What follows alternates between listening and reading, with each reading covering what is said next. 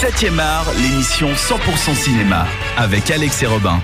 Et à l'occasion de la sortie de Victoria, le film dont on vient de vous parler, eh bien Patrick a décidé de s'attaquer au premier film de sa réalisatrice, Justine Triet. La bataille de Solferino, sorti en 2013, s'intéressait déjà au tourbillon de vie hyperactive qui plane autour de la femme moderne.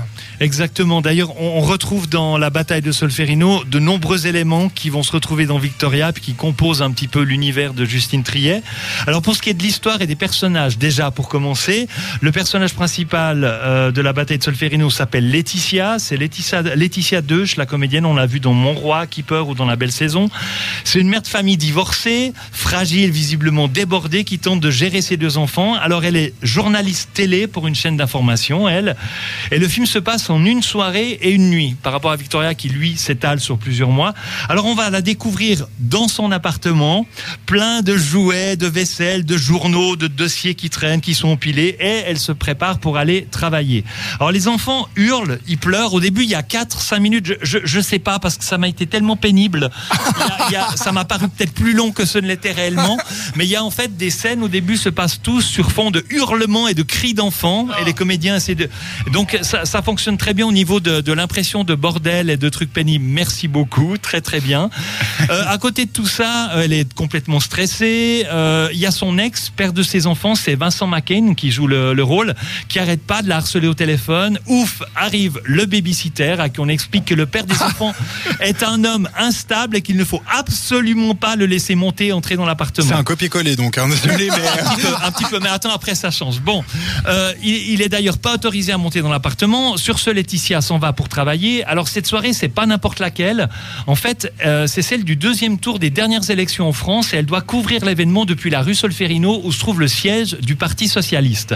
Donc c'est bourré de monde, il y a des milliers de etc. Et une fois sur place, elle reçoit un téléphone du babysitter qui lui dit le père est monté, euh, il est rentré dans l'appartement, euh, etc.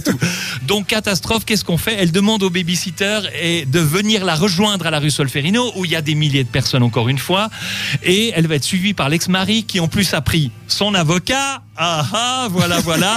et tout le monde va se retrouver au milieu de la foule un petit peu pour régler leur compte. Voilà. Donc la situation, les personnages principaux, le côté bordélique, c'est vraiment des éléments qu'on va retrouver dans Victoria et qui Ouais. sont aussi là très très bien écrits. Il y a toujours ce mélange un peu d'humour et de tragie. Dans une interview, elle disait ce qui me plaît dans le drame, c'est qu'il y a toujours un moment, un détail qui vous ramène au ridicule, au dérisoire, et c'est quelque chose qui amène à quelque chose d'hyper drôle. Et je trouve Donc que ça le singe et le dalmatien dans l'autre. l'état d'esprit de, de son cinéma. Et là, c'est quoi là-dedans le truc justement un peu euh, ridicule? Ben, c'est toutes les situations en fait où c'est un peu too much et puis c'est un petit peu dépassé par les événements et ce genre de choses là. Et il y a une dernière chose dans le film, il y a une démarche de cinéma assez incroyable par rapport à la réalisation, c'est le fait de tourner des scènes de fiction dans un événement qui est lui totalement réel et qui se déroule en direct. Donc ils se sont pointés dans la rue Solferino, prêts à tourner. Ouais. Les comédiens, il y avait huit caméras. En fait, ils avaient des scènes précises avec un contenu, des dialogues à, à faire.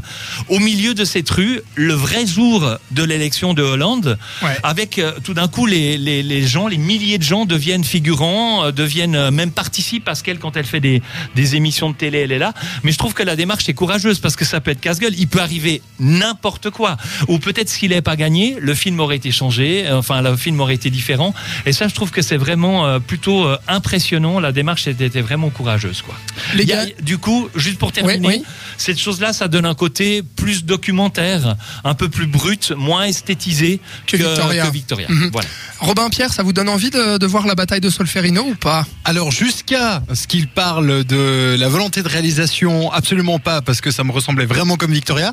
Par contre, pour le délire d'avoir effectivement tourné ça en vrai le soir même, peut-être que je me laisserai tenter une fois, mais j'ai vraiment l'impression que son, le, le style de cinéma de Madame euh, Trier n'est vraiment pas pour moi.